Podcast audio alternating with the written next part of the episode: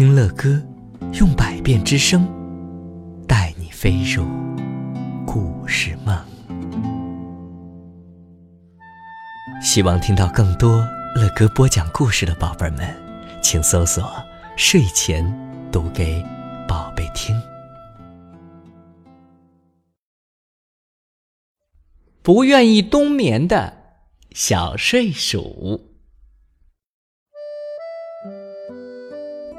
红红黄黄的枫叶缓缓地飘落到地上。小镇睡鼠费利克斯看得入了迷。树叶落了，冬眠的时间快到了。嗯，这真是最愚蠢的事情了。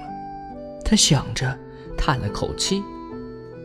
我喜欢冬眠。好友弗里多林反对道。外面那么冷，我美美的睡一觉，醒来的时候啊，啊，春天就到了。可是，我想知道冬天是什么样子的。费利克斯说：“别的动物啊，告诉过他，冬天呢，天黑得早，人们会在院子里点起灯。下雪后啊。”世界就变成了一片白色。嗯，你就别瞎想了。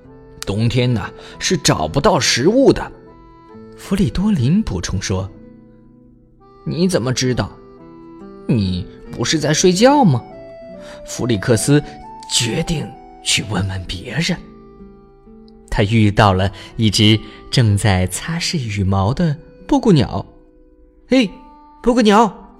哎，你会在冬天做什么呢？哦，我们在冬天会出门旅行啊。布谷鸟告诉小睡鼠，它要飞到温暖的南方去，在那儿啊，等待春天的到来。它还透露了一个小秘密：很多的人类也会这样做。到了冬天，他们就会乘坐飞机飞到阳光明媚的地方。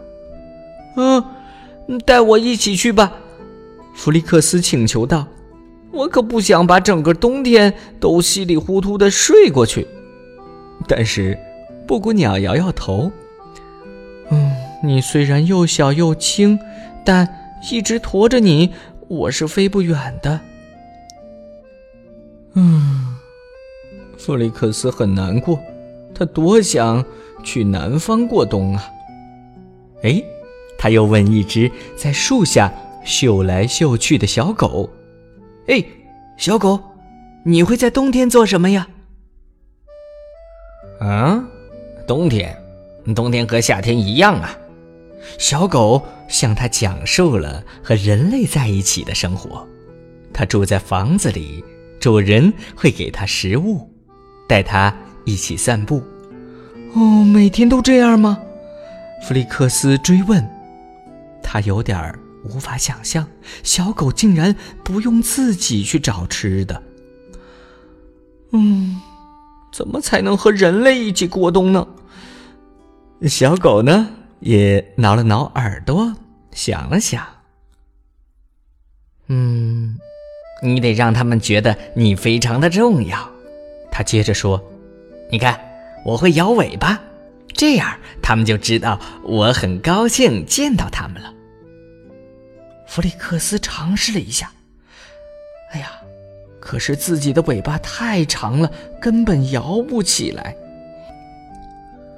嗯，弗里克斯他还想问些什么的时候，可是小狗已经听到了主人的呼喊，跑开了。弗里克斯啊！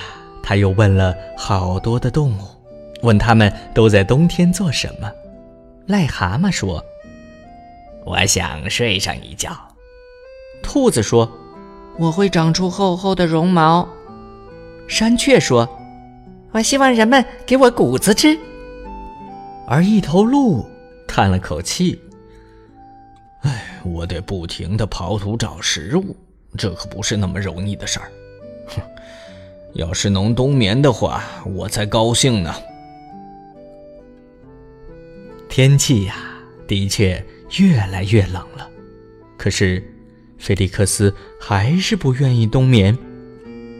直到有一天，天空中飘落下洁白的雪花儿，雪花儿落在他的身上，凉凉的，马上又融化了。哇，这就是冬天呢！咦，现在我的历险就要开始啦！宝贝们可以猜，这一只不愿意睡觉的小睡鼠，它到底经历了什么样的冒险呢？可是啊，忽然间，它觉得好困呢。哎，啊，终于找到你了，好朋友弗里多林在叫他。嘿。我找到了一个地洞，可以住下我们两个人呢。弗里克斯摇摇头，嗯，冬眠太无聊了。